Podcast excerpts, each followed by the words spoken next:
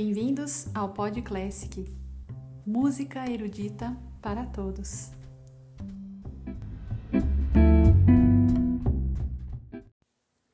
A ópera é um gênero musical que mistura a música e o teatro e faz com que as vozes humanas se transformem nos instrumentos musicais protagonistas deste espetáculo.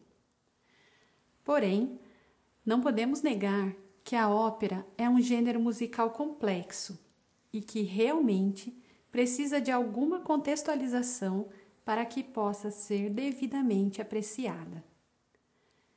Iniciaremos o nosso passeio musical pelo universo das óperas pelas obras compostas por Mozart.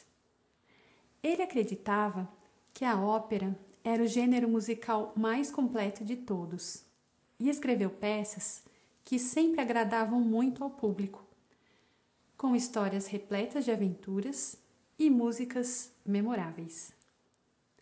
Neste episódio, ouviremos de Mozart a Sulária da ópera As Bodas de Fígaro a abertura da ópera Dom Giovanni e a área da Rainha da Noite da ópera A Flauta Mágica. Eu sou Carolina Tonelotto e este é o Pod Classic Podcast. Música erudita para todos.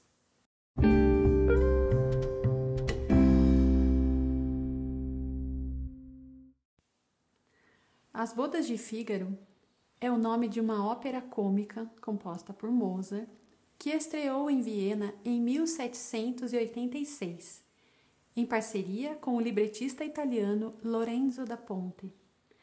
Um libretista é a pessoa que escreve roteiro de uma ópera, como se fosse o autor de uma novela ou o roteirista de um filme.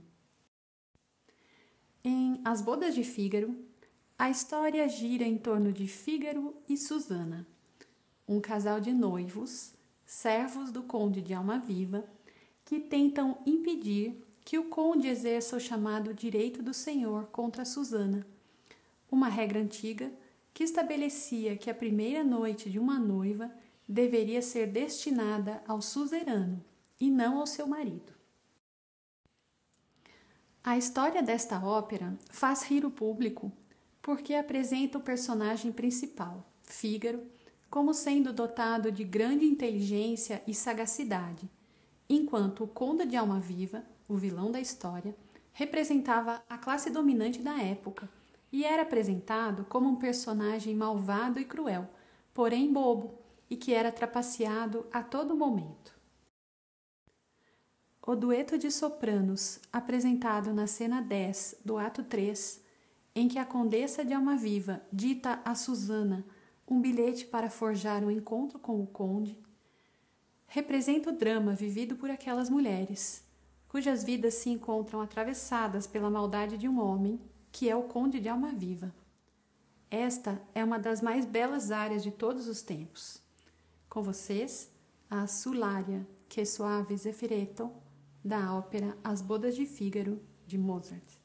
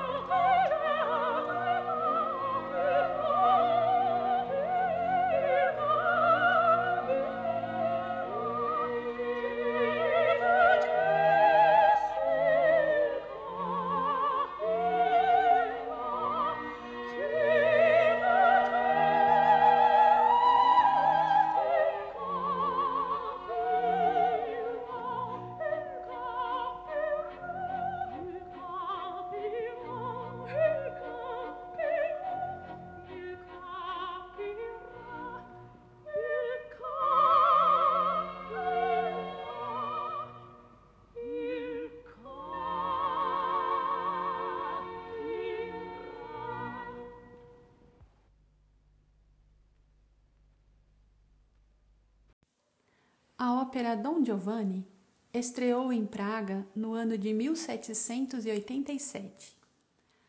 Assim como em As Bodas de Fígaro, Don Giovanni é também uma ópera cômica, com música de Mozart e libreto novamente escrito por Lorenzo da Ponte.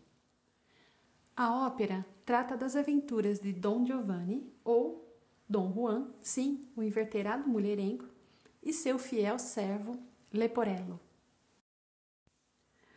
Ao longo da história, Dom Giovanni tenta conquistar várias mulheres, algumas casadas, chegando a matar o pai de uma delas numa dessas investidas.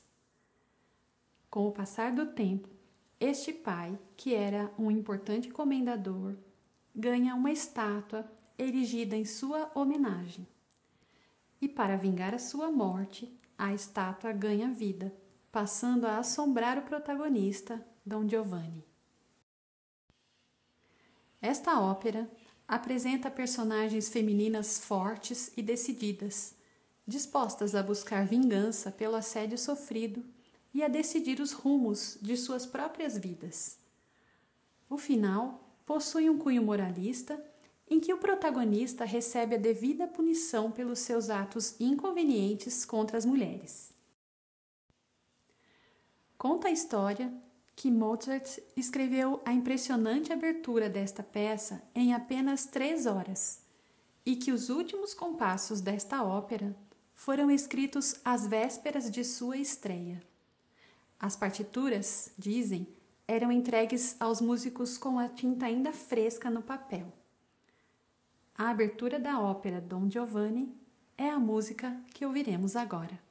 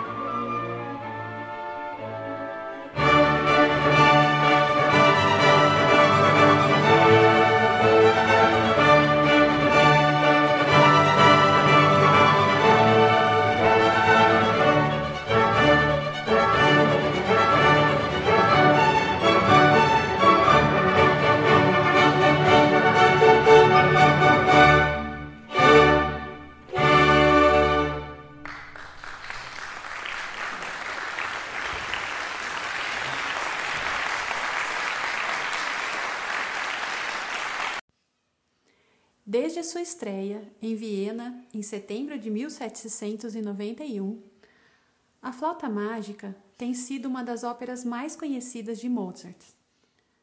Desta vez, o libreto fora escrito em alemão por Emanuel Schikaneder, um ator e dirigente teatral, colega de Mozart na maçonaria.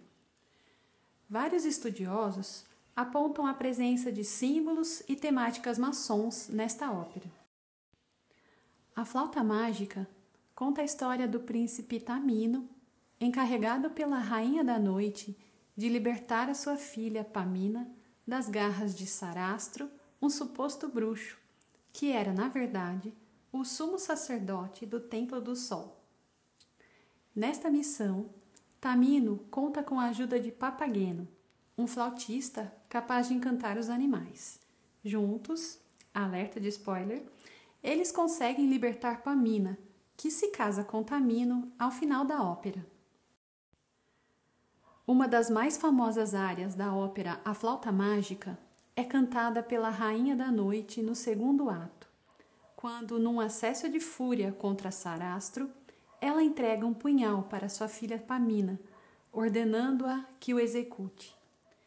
Esta área exige que seja executada por uma soprano coloratura uma cantora lírica que alcança notas realmente muito agudas sem desafinar. Vamos ouvir juntos? Com vocês, a área da Rainha da Noite da ópera A Flauta Mágica de Mozart.